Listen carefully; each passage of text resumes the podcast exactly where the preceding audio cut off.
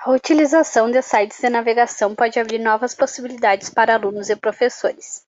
Essas ferramentas podem colaborar na educação, colocando o mundo acessível na ponta dos dedos dos alunos, com orientação e supervisão do professor. Alguns tipos de sites de pesquisas: Google, Yahoo, Bing, Wikipedia. Comunicação: alguns tipos de e-mail de comunicação: e-mail, WhatsApp, Facebook, Skype e Messenger. Esses meios de comunicação nos permitem falar em tempo real com pessoas até do outro lado do mundo.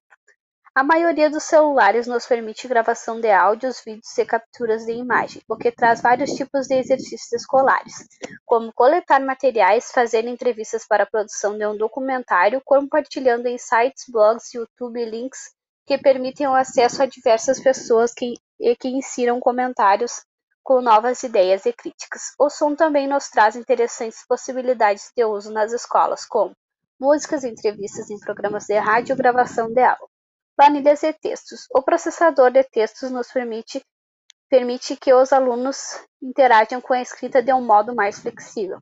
A escrita no computador facilita novas formas de apropriação da escrita, onde escrever é fazer reescrever é parte do escrever.